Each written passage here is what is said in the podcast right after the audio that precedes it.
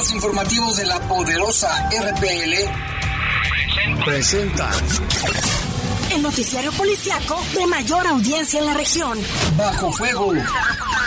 Notas, comentarios y más. Jaime Ramírez, Lupita Tilano, Iván Rivera y Lalo Tapia. Trabajamos en conjunto para mantenerte informado de los sucesos más importantes ocurridos al momento. Ocurridos al momento. En Bajo Fuego, tu opinión es importante. Comunícate al 477-718-7995 y 96. WhatsApp 477-147-1100. En Bajo Fuego, esta es la información.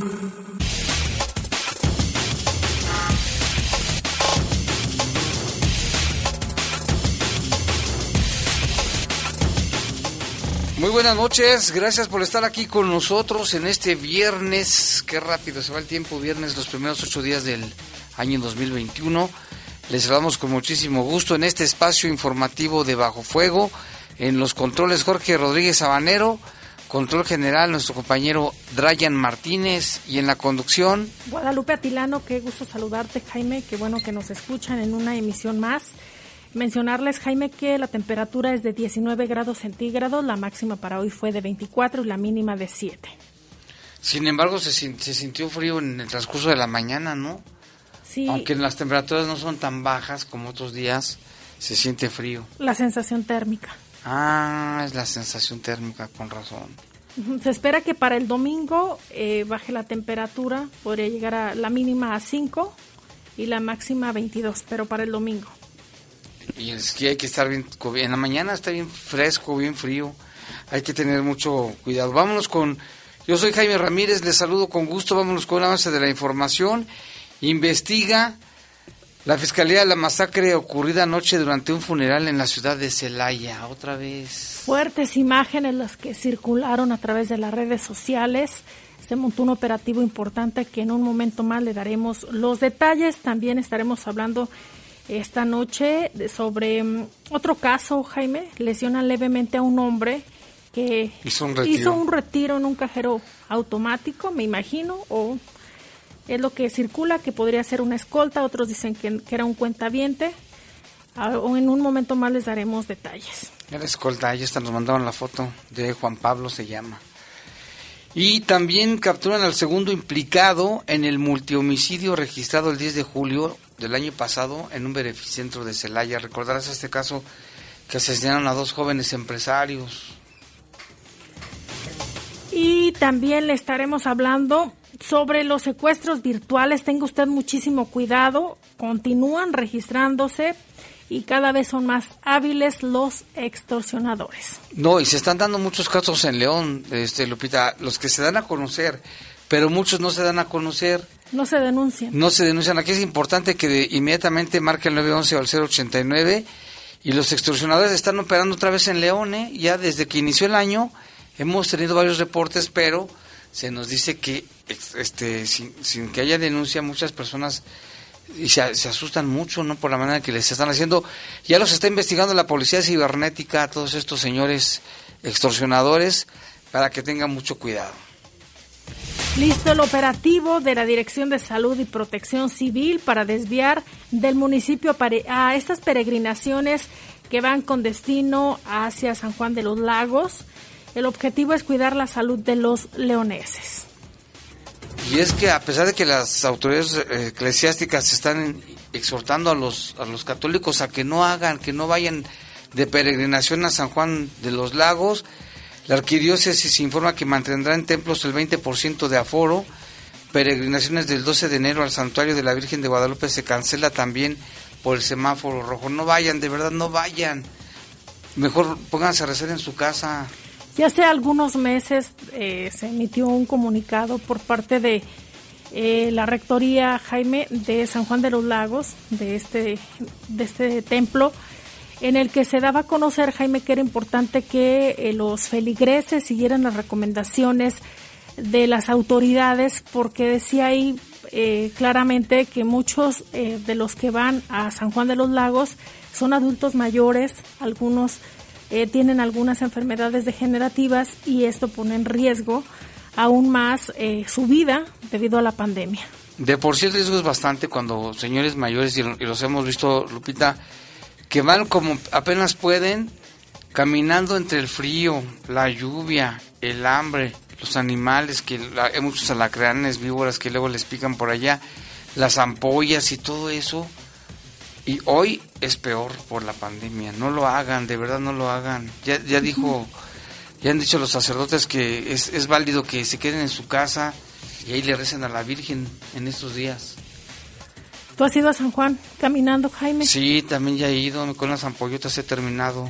La experiencia de, ir. De ir, sí, lo hice como experiencia y, pues periodísticamente me imagino. Mucha gente, hicimos varios reportajes también de ahí y la gente que llega, los de servicios de protección civil, los de la Cruz Roja, atienden a muchas personas que se desmayan, ancianos, con infartos, picaduras de alacrán que se da muchísimo el tema de, la, de las ampollas, que es muchísimo, muy fuerte. De la inseguridad. El frío, eh, enfermedades respiratorias que lleva gente con, con gripe y demás. La inseguridad también, van muchas personas que ni siquiera son feligreses, nada más van para echar relajo. Y va gente drogándose con marihuana en, en el camino. O sea, es algo muy, muy peligroso, ¿no? Y hay quienes iban con fe, con, con estas ganas de, de, visitar a la Virgen de San Juan de los Lagos. Ahora no será así, por favor, atiende estas medidas sanitarias porque al menos aquí en el estado de Guanajuato, Jaime, hoy fue un día histórico. 105 fallecimientos en 24 horas. Tres más que el, el récord anterior, tres más. Yo estaba siempre tengo la esperanza de que la cifra disminuya ¿Te acuerdas cuando se mantenían 40, 30, 28? llegamos a 12 una vez. Creo que hoy, Jaime, bueno, dado a conocer en las 24 horas, ha sido el día más alto de defunciones en los 10 meses de pandemia. También, también, no.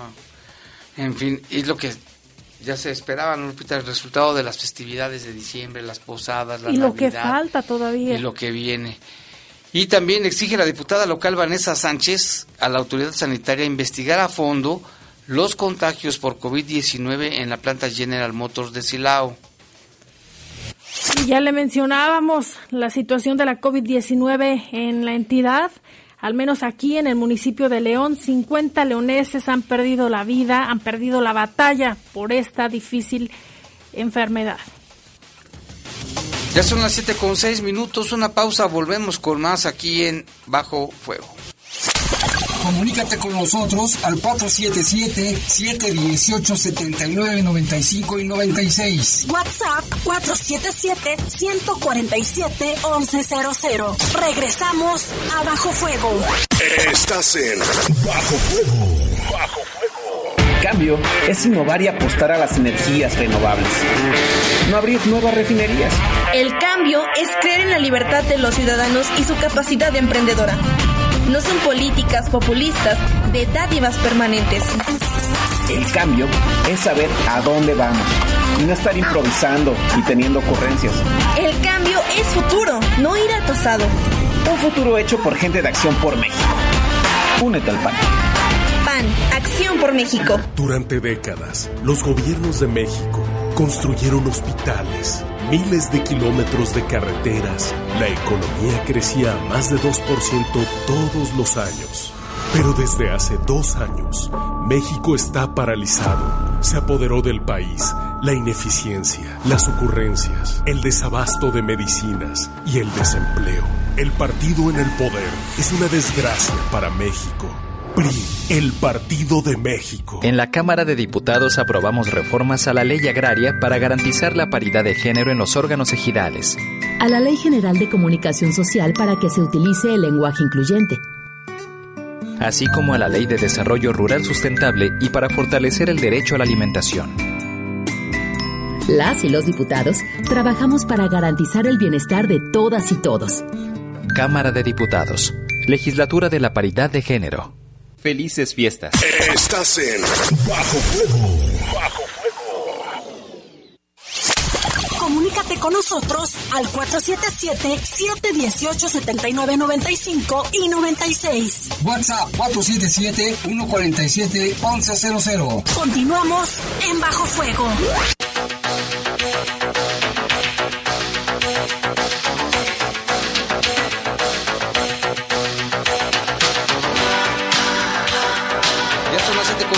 Vamos con información del país. Una mujer adulta mayor reportó a su hija y a su pareja varios, por varios delitos. Fue en la agencia del Ministerio Público 59 del Menor en la colonia Doctores, en la capital del país, donde la tarde de ayer acudió la señora María Victoria, abuela de dos niños, a levantar una denuncia contra su hija y su pareja por maltrato y extorsión. Imagínense nada más. La mujer denunció que recibió varios mensajes por parte del padrastro exigiendo dinero por la vida de su nieto y fotografías donde mostraba cómo lo amarraba a una silla y lo vendaba de los ojos. Imagínate, Lupita, la, la escena. La abuela materna de los menores señaló que su nieto el día 2 de enero cumplió cuatro años de edad, indicando también que es muy maltratado por la mamá y su pareja, quien lo amarra de ojos, manos y boca para golpearlo, exigiéndole la cantidad de 22 mil pesos por la vida de su nieto. Por tal motivo, la señora, sin pensarlo, acudió con las autoridades. La abuela, que tiene 42 años, tiene su domicilio en Ixtapaluca, señaló que la pareja de su hija, quien dice pertenecer a un grupo delictivo, en varias ocasiones ha emborrachado al, al menor, al cual exhiben videos y fotos, por tal motivo teme por la vida de sus nietos. Finalmente, luego de estar presionando a las autoridades y permanecer por más de cuatro horas afuera de la agencia del menor, policías de investigación de la Fiscalía General de Justicia de la Ciudad de México acudieron a ese domicilio de la hija, ubicado en la avenida Niños Héroes, en la colonia Doctores. Del lugar sustrajeron al menor y detuvieron a la pareja, quienes fueron trasladados a la agencia 59, donde después de peritajes y exámenes se determinará su situación legal y si el menor quedará en custodia de la abuela paterna. ¿Qué te parece este caso, Lupita? De la realidad, no es, no es ficción, no es novela, no es película, es la realidad. Lo hemos visto cada vez eh, de forma más frecuente, Jaime, y, y es lamentable porque se trata también de una persona ya adulta. Y que lo decíamos eh, en días anteriores, Jaime, cuando a mí se me hizo como muy conmovedor el tema de el hijo que asesinó a su madre, que lo mencionamos, porque quería dinero para drogarse y el hecho de no, de, de no encontrar ese dinero y asesinarla, eh, eso como que, híjole, como que me, me llegó. Vemos casos muy complicados, todos los días, pues de eso se trata este programa de temas de seguridad. Sin embargo, a veces parece que es ciencia ficción. Que no es la realidad. El abuso hacia los niños, el maltrato, la forma en que, en que los agreden. Eh, dices, caray, ¿qué situación estamos pasando en nuestro país para llegar a esas situaciones? ¿Cómo está la psicología? ¿Cómo ha incrementado también ahorita, Jaime, eh, de 10 meses a la fecha aquí en, en, en, nuestro país y en el estado de Guanajuato eh, los suicidios. También se han incrementado la ansiedad, la, la, depresión.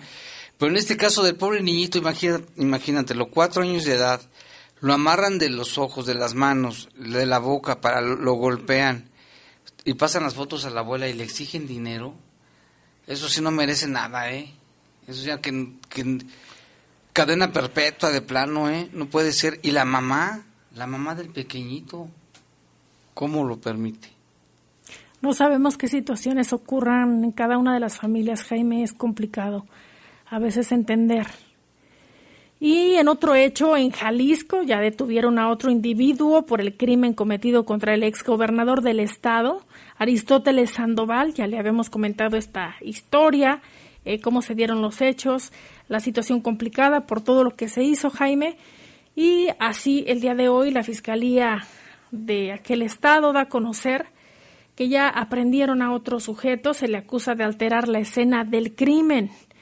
La Fiscalía cumplimentó eh, este, el día de ayer, ayer jueves 7 de enero, una orden de aprehensión en contra de Alex por el delito de encubrimiento y quien presuntamente participó en la alteración de los indicios dentro del restaurante Bar Distrito 5, allá de Puerto Vallarta, donde el 18 de diciembre del año pasado fue asesinado el exgobernador de Jalisco Aristóteles Sandoval Díaz. La dependencia señaló que debido a las labores que realizan en Puerto Vallarta fue posible obtener datos sobre el paradero de Alex, por lo que se realizó un operativo encabezado por la Policía de Investigación, quien cumplimentó el mandamiento judicial que había en su contra. y dice textualmente el comunicado fue gracias a las labores de investigación del personal ministerial relacionados con la alteración del lugar de los hechos que se obtuvieron datos de prueba de la presunta participación de la hora detenido en dichos actos, por lo que se solicitó al juez la orden de aprehensión en su contra, la cual fue concedida. Una vez que se logró cumplimentar la misma, el detenido fue puesto a disposición del juez quien en próximas horas estará resolviendo su situación jurídica. Otro más que cae, que cómo limpiaron la, la escena, ¿eh? Lupita, viste los videos, ¿no? Efectivamente, ya presentaron, de hecho están ahí en Facebook, usted que nos escucha los puede consultar, así está como Fiscalía del Estado de Jalisco, y hay que mencionar, Jaime, que con Alex, este que acabamos de mencionar, ya son tres las personas detenidas por haber participado en la alteración de la escena del crimen debido a que el pasado 29 de diciembre del 2020 se cumplimentaron dos órdenes de aprehensión en contra de dos mujeres, lo recordarás, las cuales ya estaban vinculadas a proceso por el delito de encubrimiento. Y en otra información, la Procuraduría Federal del Consumidor dio a conocer algunos tips para no ser sorprendidos, pues durante la pandemia por el coronavirus se han multiplicado los ciberataques. Estos son, por ejemplo, cuando te ofrecen productos de prevención. Estos sitios web, dice la Profeco, son los que venden productos que son muy solicitados como desinfectantes de manos o mascarillas y nunca llegan al consumidor por ser un fraude. Muchos de ellos tengan mucho cuidado. ¿Cómo prevenirlo? Verificar que las páginas que visitan sean de comercio electrónico formal. Otros casos son las ofertas falsas, Lupita. Así es, eh, estas ofertas de pagos o información en nombre del gobierno, de alguna institución, ¿cómo lo puede prevenir usted? Verifique los enlaces y las direcciones de correo electrónico antes de hacer clic. Lo que recomiendan, Jaime, los bancos es, por ejemplo, que tú más bien teclees la dirección del banco y te va a aparecer con HTTP, incluso hasta un candadito, y eh, la dirección del banco. ¿Por qué? Porque si usted hace clic en la liga que le están mandando, le pueden robar sus datos. Aquí la recomendación es que hace Profeco respecto a este tema. Hay que revisar. Eh, a veces, y, lo recordarás, Jaime, que hubo un tiempo en que mandaban correos electrónicos supuestamente del SAT, en el que te intimidaban y decían que posiblemente que estabas evadiendo impuestos y que podrías eh, ir a la cárcel. También es importante que usted eh, no se deje guiar por estos eh, sitios de estos sitios web que están establecidos frecuentemente y que agregan palabras o letras adicionales. Sí, por ejemplo, la Secretaría de Relaciones Exteriores, los que ofrecen pasaportes, ponen un logotipo similar, pero ya cuando el correo es, ¿sabes que es .gov.mx? Estos son .org o, o tiene otra terminación. O .com. O .com y pues no, y luego le dicen, deposite en una tienda de conveniencia el dinero, ahí sí es un, una mala señal, tengan mucho cuidado. Hoy, hoy Jaime, de hecho, escuché en un noticiero nacional que decía que ahora también están operando, Jaime, extorsionadores en el que ofrecen la vacuna contra la COVID-19 y que te dice que deposites y te la van a hacer llegar por paquetería. Aguas, Tenga cuidado. Y también robo de datos personales, otra. Ofertas financieras fraudulentas donde los estafadores piden hacerse pasar por bancos para robar los datos. Eso es bien frecuente también. Este, te mandan información de, supuestamente de algún banco, ¿verdad? ¿Cómo prevenirlo? No responde a este tipo de mensajes ni hagas clic en el enlace que contiene. Los sitios web legítimos no envían mensajes solicitando que facilites contraseñas o información financiera. Incluso ahora, híjole, son súper hábiles estas personas que se dedican a defraudar a extorsionar y pueden poner incluso la misma música, musiquita o tonos que usted escucha cuando hace una llamada ah, para solicitar información al banco. No se deje sorprender si le marcan eh, y le, le, dicen que tiene una promoción, que es, eh, es acreedor a un crédito, a una tarjeta eh, de crédito. Tenga muchísimo cuidado, si usted tiene duda, mejor marque al número que viene en su plástico o bien metas a internet a la página oficial del banco, ahí vienen los números y comuníquese directamente. Y también los falsos donativos, este, Terelupita.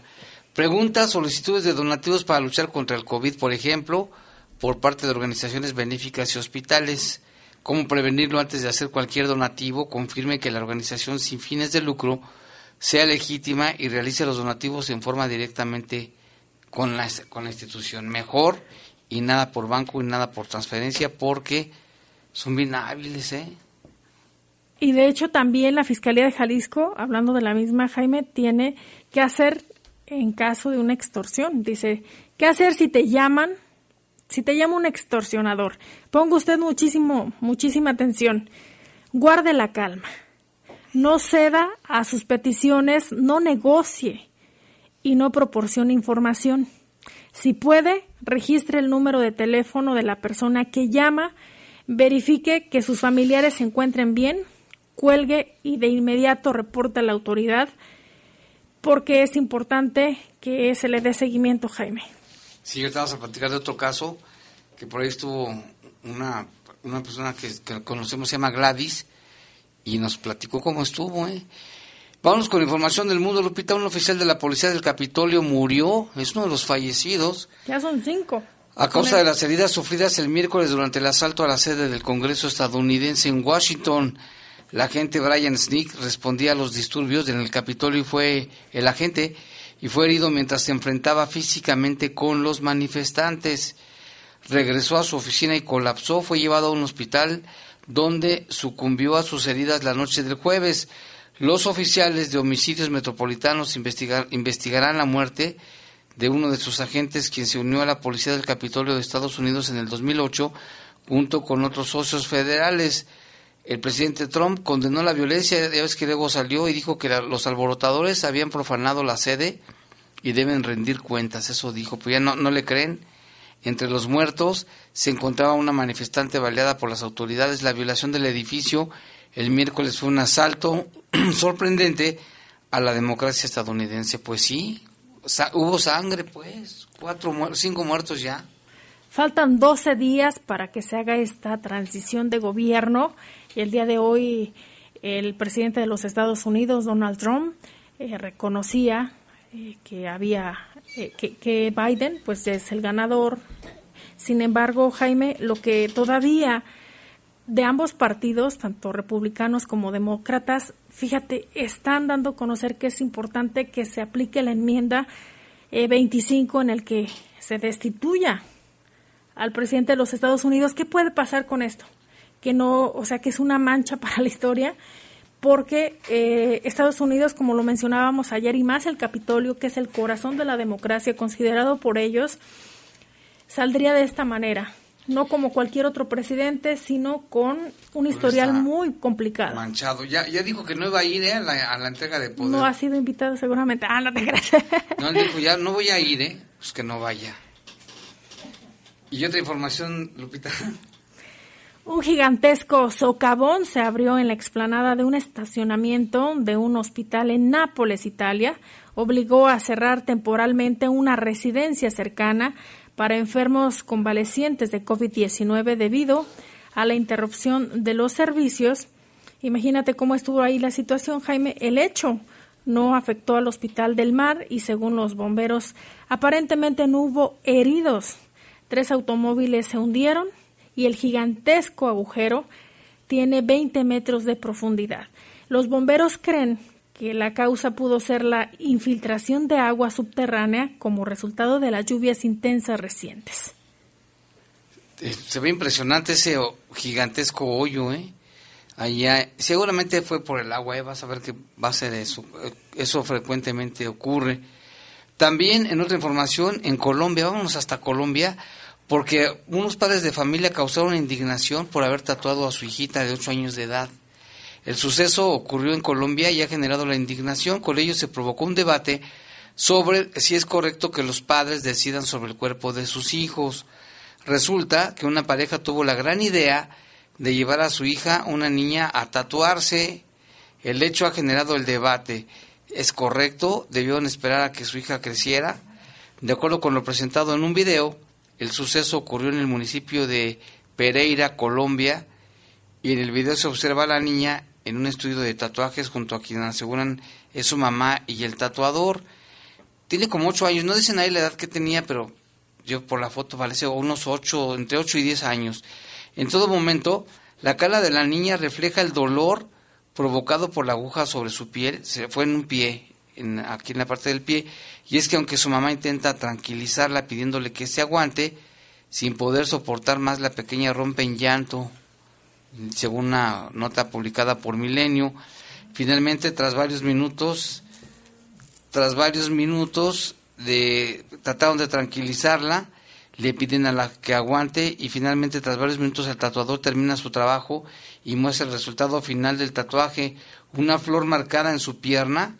Es correcto tatuar a una niña, sus padres pueden decidir por ella, se violan sus derechos, son los cuestionamientos que se han realizado. ¿Cómo ves este caso que se hizo viral ya en Colombia de esta pequeñita? Pues son seres humanos, eh, Jaime, nadie puede decidir por ellos. Está bien que son tu responsabilidad y los niños, pero creo yo, a mi punto de vista, que no para que hagas ese ese tipo de situaciones. Ya una vez que crezca, que tengan la mayoría de edad, si, decide. tatuar su cuerpo, pues ya es su decisión, más no a, no a temprana edad. De acuerdo, fíjate, estoy de acuerdo contigo. Y este, bueno, pues vamos a una pausa, regresamos con más información aquí en Bajo Fuego. Comunícate con nosotros al 477-718-7995 y 96. WhatsApp 477-147-1100. Regresamos a Bajo Fuego. Estás en Bajo Fuego.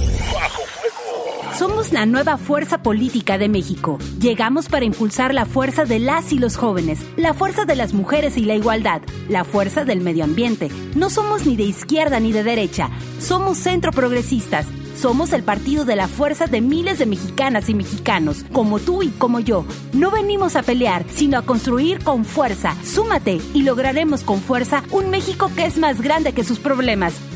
Fuerza por México, el partido fuerte de México. El gobierno de la Cuarta Transformación garantizará que todas y todos recibamos la vacuna contra el COVID-19 y en Morena pondremos la mitad de nuestro presupuesto para la compra de vacunas y que éstas lleguen a cada rincón del país, parejo, sin distinción social, sin influyentismo y sin corrupción, porque la salud es un derecho, no un privilegio. Morena, la esperanza de México. Son tiempos de contingencia. Hay que quedarse en casa para proteger tu salud y la de todos. Sigue estos sencillos consejos para mantenerte sano. Aliméntate de manera saludable. Limita el consumo de alcohol y de bebidas azucaradas. No fumes. Haz ejercicio. Convive con tu familia. Comparte las labores de la casa. Escucha música, lee y juega con tus hijos. Para más información visita coronavirus.gov.mx. Y quédate en casa. Gobierno de México. Estás en Bajo Fuego. Bajo Fuego.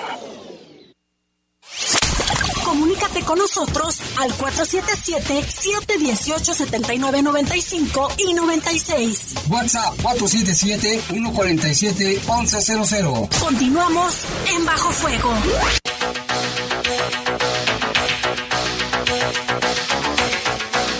7 con 27 ya, ya nos echamos medio programa, vámonos con información, pero también tenemos reportes.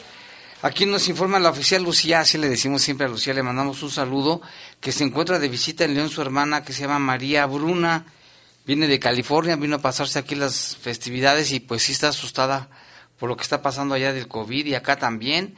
Así de que bueno, pues bienvenida, le mandamos un saludo a María Bruna a sus papás, don Magdaleno y Carmelita, que siempre nos escuchan allí en Otates, Lupita, siempre están al pie del cañón escuchando La Poderosa. Muchas gracias, un, un saludo fraterno, un abrazo también para ellos. Vámonos con información, Lupita, porque eh, el asunto de una persona que se reportó y una balacera aquí muy cerca de La Poderosa, donde está la Torre 500. Inicialmente hablaban de dos heridos leves Después se supo que eran, uno de ellos era un escolta. Se trata de, según recuerdo con el informe, el lesionado se llama Juan Pablo y e iba, a, iba a depositar al banco cuando llegan al estacionamiento de esa plaza, 500, y le salen dos hombres quienes según la información le exigen el efectivo. Él se niega y le hacen detonaciones, una de ellas por un rozón en el brazo derecho y observa que iban en un vehículo Versa Guinda sin mencionar el monto del efectivo y esto fue lo que pasó allí en esa plaza 500, muy cerquita de aquí y pues ya sabes, no había muy poca flujo de información, decían que era un cuentaviente, en realidad era un escolta quien había ido a iba a ir a depositar un dinero. Lo sorprendieron, pero fíjate, llama la atención porque los delincuentes sabían, ¿eh?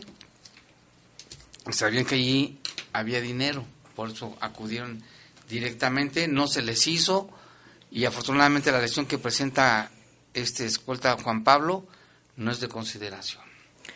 Y mire, lamentablemente nuevamente Guanajuato se coloca en tendencia en Twitter debido a, a los hechos registrados en el municipio de Celaya. Ayer por la noche le dábamos a conocer en los diferentes espacios informativos respecto a este ataque ocurrido en este municipio. Eh, trascendía, Jaime, que eran 13 personas fallecidas.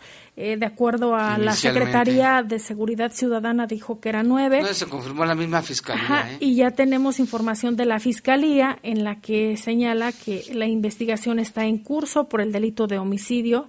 Tras recibir reporte de la localización de nueve personas sin vida por impactos de arma de fuego, los hechos ocurrieron en la calle Churubusco, esquina Universidad, en la colonia San Rafael. Al arribar al lugar se tuvo a la vista un féretro de una persona que estaba siendo velada. El inmueble presentaba daños producidos por proyectil de arma de fuego, así como se observó en la entrada del inmueble y al exterior del mismo, sobre la misma calle, casquillos de arma larga y nueve cadáveres de, de hombres con lesiones producidas también por eh, arma de fuego. Derivado de estos hechos, se reporta una persona lesionada del sexo masculino, quien presentaba una lesión a nivel del homóplato, eh, también por arma de fuego. Eh, señalan que no pone en peligro la vida. las imágenes que circularon, Jaime, se aprecia el féretro que tiene varios impactos de arma de fuego. se ve también a dos personas que quedaron ahí a un lado un adulto mayor y una persona más joven, aproximadamente de unos 40 años. Eh, y la zona donde estaban velando, o sea, las características del lugar, se aprecia, Jaime, que es un lugar eh, que se encuentra humilde, que se encuentra en, en, obra negra incluso, porque no se ven los ladrillos, se alcanza a apreciar eh, que el, es como cemento el piso. Sí, que tienen cinco meses de, de que llegaron a vivir ahí, ¿eh? los, los que, los, estas, personas, y también trascendió que la persona a quien estaban velando, pues la habían asesinado antier y habían dejado en una, una cartulina con amenazas de que iban por más, y pues mira, lo cumplieron. Así es, en, en las hay otras fotografías donde se ven las personas ahí tiradas, Jaime, así literalmente, se ve incluso una botella de cerveza que está ahí en el lugar. Vasos. Ajá, eh, como que estaban tomando, ingiriendo ahí algunas bebidas, me imagino que por el mismo, la misma situación del velorio. Eh, juntos, ¿eh? Se ven uno, dos, tres, se ven cuatro cuerpos ahí en el lugar, eh, como que estaban sentados sobre un camellón. Y se, se aprecia también un paramédico o una mujer paramédico de Cruz Roja ahí atendiendo eh, la situación, checando si todavía tenían signos vitales. Posteriormente se dio a conocer que se implementó un operativo eh, coordinado con diversas instancias para tratar de dar con los responsables, Jaime, que al parecer también trascendió que huyeron en varios vehículos. Sí, llegaron, llegaron, tal como llegaron y empezaron a disparar con armas de alto poder, pues dicen que parecía, no sé, muchísimos casquillos por ahí, más de 100, ¿no? Disparos que estaban en el lugar y pues lamentablemente es el segundo, la segunda masacre. ¿Te acuerdas del día primero de enero aquí en León, en unos departamentos donde fallecieron primero cuatro personas en el lugar y después murió otra cuando era atendida en un hospital? Fueron cinco, en este caso nueve. Inicialmente eran ocho, falleció otra persona, eran nueve. Se hablaba de más ayer, bueno, como cuando al inicio de las, cuando sucede algo, la información es muy imprecisa al principio, afortunadamente, porque hablaban de, que entre los muertos había mujeres o niños. Esto no fue así, pero pues sí llama la atención y Guanajuato otra vez en, en planas nacionales por este tipo de sucesos que siguen ocurriendo en este 2021. Y también posteriormente a los hechos, ayer eh, la Secretaría de Seguridad Ciudadana de Celaya emitió un comunicado, Jaime. Sí, que dice, bueno, el gobierno municipal informa sobre el lamentable fallecimiento por disparos de arma de fuego de nueve personas, es donde, donde corroboraba que eran nueve y una, y una más herida. Esto ocurrió en la colonia Arboledas de San Rafael. Este evento fue registrado la noche del jueves mediante llamadas al 911 donde reportaban detonaciones de arma de fuego al exterior de un domicilio ubicado en la calle Chapultepec de esa colonia, lugar al que arribaron elementos de la policía municipal quienes se percataron del fallecimiento de nueve personas, una más herida y al parecer por civiles armados, lo que decíamos. Inmediatamente se solicitó el apoyo de paramédicos para trasladar a la persona herida y en conjunto con demás autoridades iniciar un operativo de búsqueda de los probables responsables de este operativo se hizo hasta muy tarde, no se logró detener a los responsables. Ya decíamos que la fiscalía tomó cargo, ya abrió la carpeta de investigación. En el lugar quedó a cargo personal de la fiscalía del estado y pues un suceso más en Guanajuato y en Celaya otra vez. Sí, se hizo lo conducente, acordonar la zona para eh, proteger la evidencia, Jaime, y posteriormente el levantamiento de los cuerpos.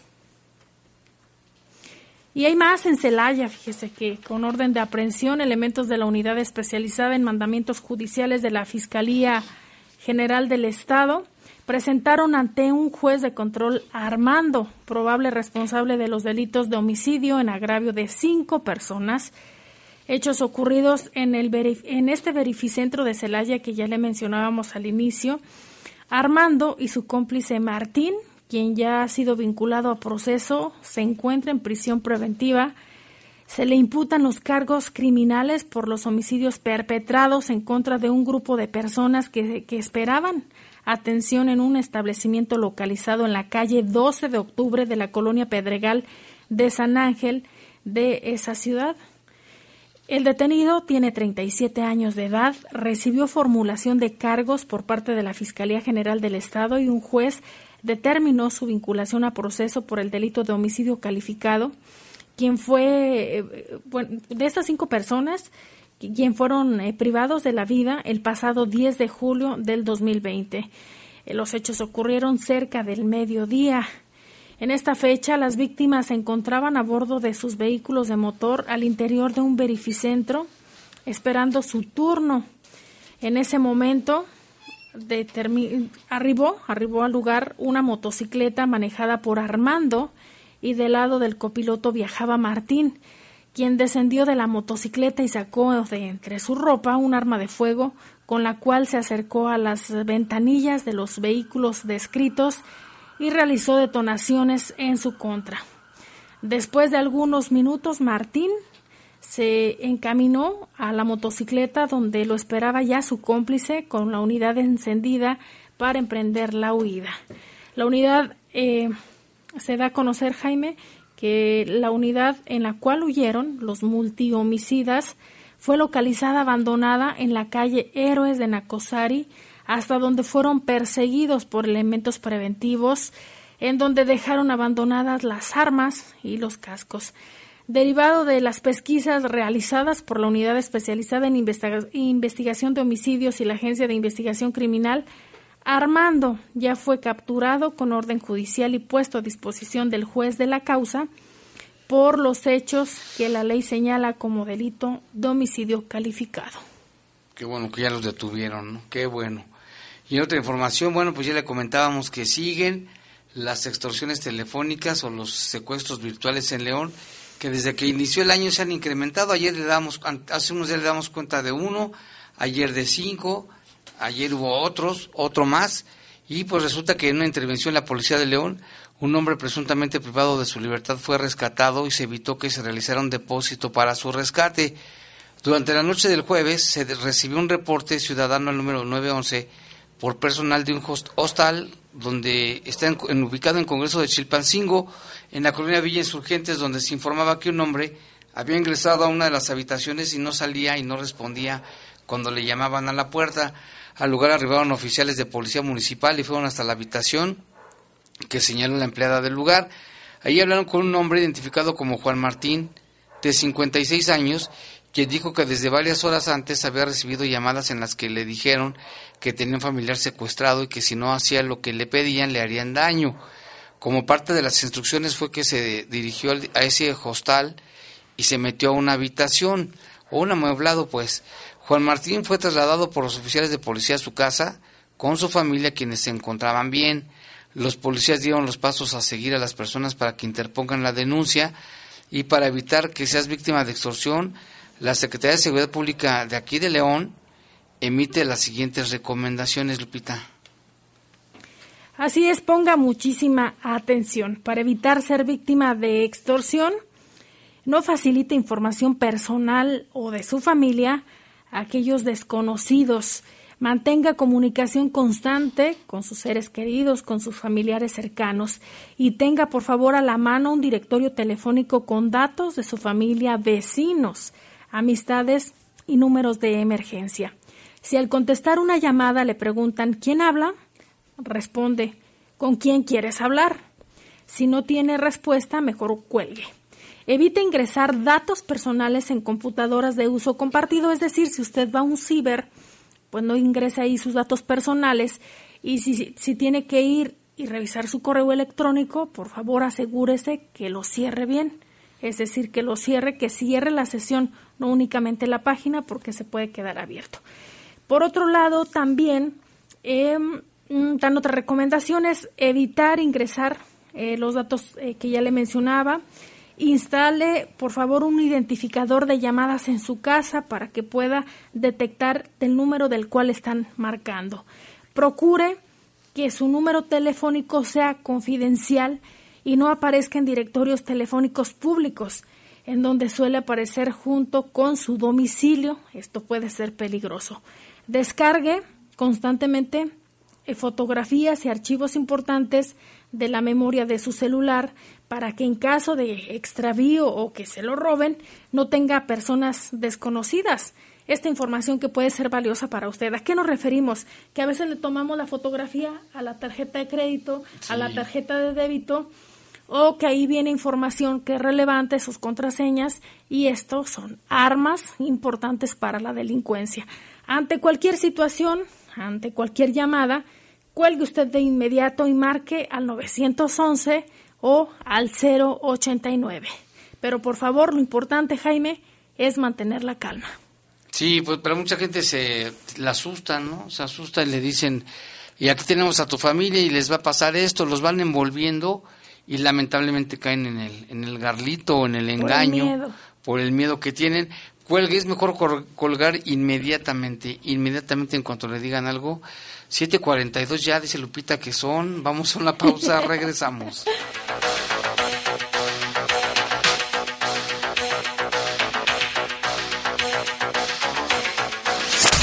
Comunícate con nosotros al 477-718-7995 y 96. WhatsApp 477-147-1100. Regresamos a Bajo Fuego. Estás en Bajo Fuego. ¿Sabes en quién te conviertes cuando recoges la INE que tramitaste? En una ciudadana o ciudadano que puede decidir quién va a gobernar en protagonista principal de las elecciones más grandes de la historia, en alguien que toma su cubrebocas y con valor sale a ejercer su libertad. Pero si no recoges tu INE antes del 10 de abril, no podrás votar. No lo dejes para el último. El 6 de junio, el voto sale y vale. Contamos todas, contamos todos. INE. Si vas a salir de la carretera, revisa tu automóvil. Sal con tiempo. No te distraigas al conducir. No manejes alcoholizado. Tu vida y la seguridad de los tuyos son lo más importante. Evita accidentes. Tu familia te espera. Es una recomendación de la poderosa RPL, Radio de León para León. En Guanajuato, defendemos la participación política de las mujeres. Resolvemos conflictos relativos a la violencia política contra las mujeres en razón de género. En caso de sanción, se pueden dictar las siguientes medidas. Disculpa pública, indemnización y restitución inmediata en el cargo público. Tribunal Estatal Electoral de Guanajuato. Bajo Fuego. Comunícate con nosotros al 477-718-7995 y 96. WhatsApp 477-147-1100. Continuamos en Bajo Fuego.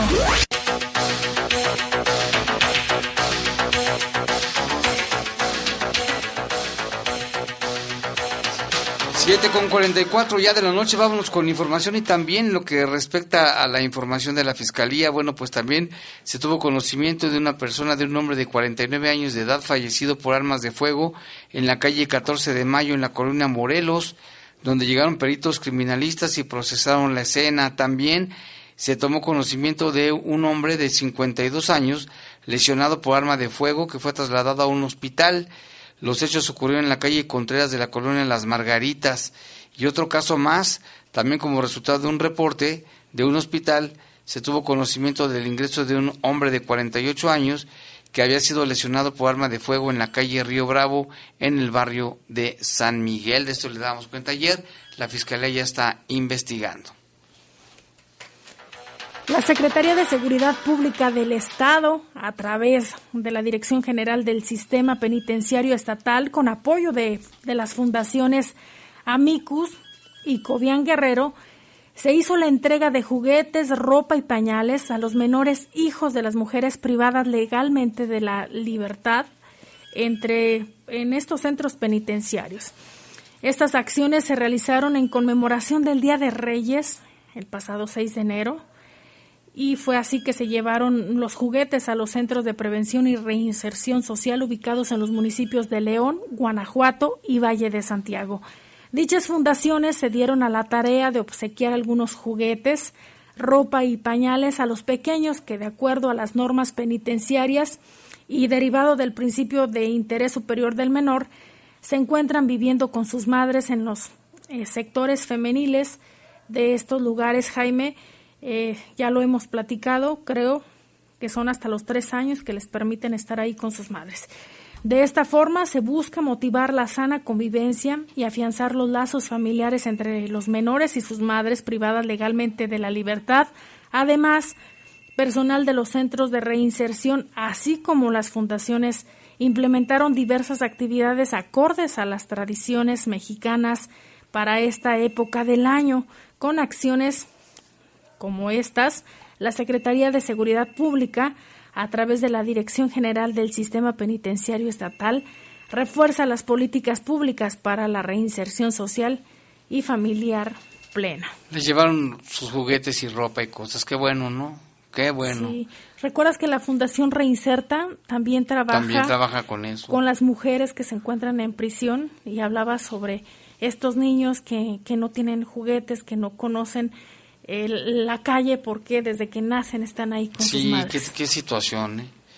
Y mira, aquí nos acaban de informar de parte de la Secretaría de Seguridad de aquí del municipio, a través de la Policía de León capturó a 10, 10 personas dedicadas a la comisión de delitos patrimoniales, de, de rateros, pues, presunto robo. Esto fue en seguimiento a un robo a un cuentaviente ocurrido en la colonia León Moderno. La policía localizó a los presuntos responsables en la colonia Santo Domingo. Luego del operativo, en la zona fueron detenidos nueve hombres y una mujer. Los detenidos se llaman Hilda, de 36 años, Jesús, de 28, Ángel, de 21, Mario, de 18 años, Francisco, de 26, Alejandro, de 26 años, José, de 35, Gilberto, de 31, José, de 33 y Héctor, también de 33 años. En el lugar aseguraron cuatro vehículos cuyas características coinciden con las de los automóviles reportados en delitos patrimoniales. Fíjate, son de cuentavientes, ¿eh? principalmente este, a este rubro, a este sector.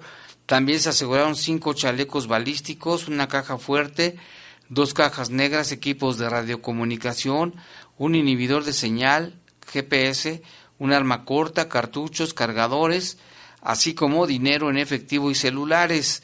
Los detenidos y lo asegurado quedaron a disposición de las autoridades, de la fiscalía, y pues qué bueno, ¿no? Este golpe, habían asaltado a una persona en León Moderno, se hizo el seguimiento y logran dar con ellos, con su guarida, pues, y los detienen 10. Imagínate cuántos eh, antecedentes tendrán al respecto. Ojalá que ya la fiscalía los investigue bien y personas afectadas haya denuncias para que no salgan tan fácil.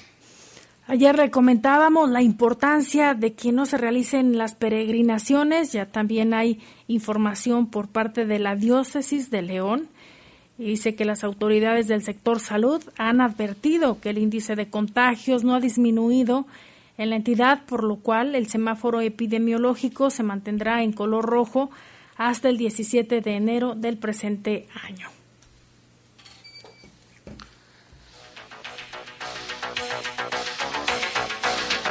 Y vamos con más información. No sé si leíste el comunicado ya de la, de la diócesis de León. Así es, Jaime. Eh, comentaba que se pide a los feligreses que atiendan estas recomendaciones y que en los lugares de culto se mantendrá mínimo la afluencia de fieles de un 20%.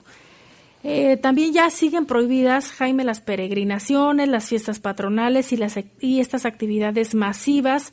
Por esa razón, el día 12 de enero se mantendrá cerrado el santuario de Nuestra Señora de Guadalupe para evitar la concentración de fieles que año con año peregrinan vestidos de inditos para orar a la Madre Santísima. Dice, pido a las parroquias donde se tiene esta tradición a la Virgen de Guadalupe que también permanezcan cerradas de igual manera, invito a los fieles que acostumbran peregrinar en estas fechas al santuario de Nuestra Señora de San Juan de los Lagos que permanezcan en sus casas. Sigo exhortando a todos a tomar conciencia de la importancia del cuidado de la salud y la observancia de las medidas sanitarias. Cuidémonos unos a otros, siendo responsables del cuidado y protección hermano. Aprovecho la oportunidad para enviarles mi bendición y saludo cordial. Es lo que se da a conocer por parte de la Arquidiócesis de León. En este comunicado. Y también, bueno, pues por si las dudas, el director de salud municipal, Juan Martín Álvarez Esquivel, indicó que como autoridad no tiene registro de si alguna peregrinación pretende pasar. Sin embargo, ya están preparados por si algo de esto pueda ocurrir. De esto nos informa Jorge Camarillo. El director de Salud Municipal Juan Martín Álvarez Esquivel indicó que como autoridad todavía no tiene registro de si alguna peregrinación pretende pasar por la ciudad, teniendo en cuenta de que están prohibidas las caravanas al santuario de la Virgen de San Juan de los Lagos. Destacó que Protección Civil ya tiene diseñada la estrategia para desviarlos fuera del municipio. Sí, esto ya está por rutina, esto ya está programado. Eh, el área de seguridad, protección civil ya tiene el operativo diseñado si hubiera o alguna de estas eh, situación que esperamos no se presente, pero si la hubiera, pues serán desviados eh, fuera de la ciudad para evitar cualquier riesgo a la población. Y el riesgo sobre todo a ellos de exposición y cuidado que de alguna manera como municipio tenemos que garantizar por el cruce a la ciudad. De cualquier manera, bueno, la intención es eh, evitar eh, cualquier tipo de, peregrinación. Ese es el objetivo. El funcionario municipal expresó que con esto se busca evitar riesgos de contagios para los leoneses. Informó para Bajo Fuego Jorge Camarillo. El oxígeno medicinal, que ya le mencionábamos, hay largas filas en los centros donde se distribuye. ¿Qué es lo que piensa el municipio? Si habrá eh, la distribución de forma gratuita. Esto es lo que nos comenta Jorge Camarillo. El director de Salud Municipal Juan Martín Álvarez Esquivel dio a conocer que por el momento el municipio no tiene planeado distribuir oxígeno medicinal de manera gratuita, como se hace en otras entidades. Sin embargo, dio a conocer que ya preparan la información detallada de los lugares en donde la ciudadanía puede conseguir el oxígeno para tratar el COVID-19. Por el momento a nivel municipal no tenemos eh, eh, pensado esta distribución de oxígeno desde el ámbito municipal. Lo que se ha hecho hasta el momento es eh, validar aquellos lugares que tenemos con renta, venta de oxígeno. Estaremos eh, próximamente abriendo un espacio en las áreas municipales para que la población pueda acceder y poder eh, verificar en dónde pueda conseguir o llenar sus tanques de oxígeno o puedan rentarlos o comprarlos, ¿no? Esto es lo que estamos ya en, si es hoy o mañana, estaremos habilitando esta opción. ¿sí? Pero en cuanto a nosotros administrar oxígeno, como ha sucedido en otros estados de la República, por el momento no. Álvarez Esquivel destacó que en la ciudad hay 20 puntos de venta y distribución de oxígeno medicinal. Informó para Bajo Fuego Jorge Camarillo. Y bueno, vamos con más información también. Pues mire, lamentablemente por segunda ocasión en 48 horas Guanajuato rompió su récord, su propio récord de muertes por COVID-19. El miércoles se había registrado 101 casos, cifra nunca antes alcanzada, y hoy, hoy son 105. Los contagios confirmados en las últimas horas fueron 788, el número más alto en este mes, según se desprende de la información diaria sobre el desarrollo de la pandemia. También se da a conocer que a nivel nacional el Estado ocupa el cuarto lugar de las entidades federativas. El primero es la Ciudad de México, el segundo el Estado de México y el tercero Nuevo León. Y cuarto, pues Guanajuato. Con estos 105 muertos del día en el Estado, se contabilizan 473 fallecimientos en los ocho días de enero en que llevamos. En este mismo lapso también, pero de diciembre se registraron 340, 368 y su acumulado desde que inició la pandemia hasta actualmente es de 6.115 y el número de contagios es de 88.100. El número de municipios reportados hoy con defunciones asciende a 23, Abasolo por ejemplo con 1, Irapuato con 6, León con 50, 50 fallecimientos, Purísima del Rincón 7, eh, otro más que tiene San Francisco del Rincón 5, Silao 2, Villagrán 2 y los demás municipios, Celaya, Cámbaro, Abasolo, un caso. Pues ahí están las cifras, son cifras, son números, pero detrás de cada número hay una persona. Y esto es el resultado, mira, ¿cómo estamos hoy, Lupita? 8. Se supone que si te contagias tienes entre 8 y 14 días de, de que te hace ya este efecto, efecto la, el, el contagio. Entonces estamos hablando ya desde, las, desde los festejos de Navidad y de Año Nuevo y las personas que el fin de semana estuvieron realizando compras. Ah, también, eh, eso, van a salir dentro de una semana. Ajá, y vamos, mire, hasta Guanajuato Capital con el reporte de Salvador Contreras. Tanto las autoridades sanitarias como las del trabajo deben investigar a fondo la situación de riesgo de contagio de COVID-19 que presuntamente existe en la planta Silao de General Motors, advirtió la diputada local Vanessa Sánchez Cordero. Su pronunciamiento lo hizo al referirse a la denuncia que a través de la prensa hicieron trabajadores de la empresa, quienes afirman que dentro de ella no hay condiciones para evitar la transmisión comunitaria de la pandemia. Según los denunciantes, desde que la mortal enfermedad llegó a nuestro estado, han muerto 13 de sus compañeros y otros 30 han sido contagiados. Atribuyen esos casos a que en la planta no se cumplen a cabalidad las medidas sanitarias para evitar contagios. La diputada Sánchez Cordero expuso la obligación que tienen la empresa y el sindicato para proteger a los trabajadores. Son los primeros que deben de cumplir con las acciones necesarias, así como eliminar cualquier riesgo que puedan tener los empleados. Para ello, también están las autoridades de salud y del trabajo. Es por eso que tienen que investigar la veracidad de las denuncias, dijo la diputada. Informó desde Guanajuato Capital Salvador Contreras. Mira, aquí tenemos, nos trajo el señor Jorge Fernández. Él es materialista y mira, se encontró tirada en la calle una placa de las antiguas todavía. Si aparece el dueño es la GR 39928. GR 39928. Si aparece el dueño, este la puede puede venir aquí en horas de oficina La Poderosa a recogerla a partir de lunes. Repetimos, es la placa GR 39928 y gracias al señor Jorge Fernández, pues fíjate, se tuvo la delicadeza de, encontrarla y traerla para acá. Ojalá que aparezca el, dueño a ver si le sirve, aunque son de las antiguas todavía, pero con eso del canje le van a pedir tal vez su placa y pues aquí, aquí está. Y hay un servicio social, Jaime, usted que nos escucha, si tiene la posibilidad de apoyar, lo puede hacer. Solicitan donadores de sangre tipo A, negativo o también de O negativo para la pequeña Fernanda Jimena Ramírez Cano, quien se encuentra internada en la cama 3 del tercer piso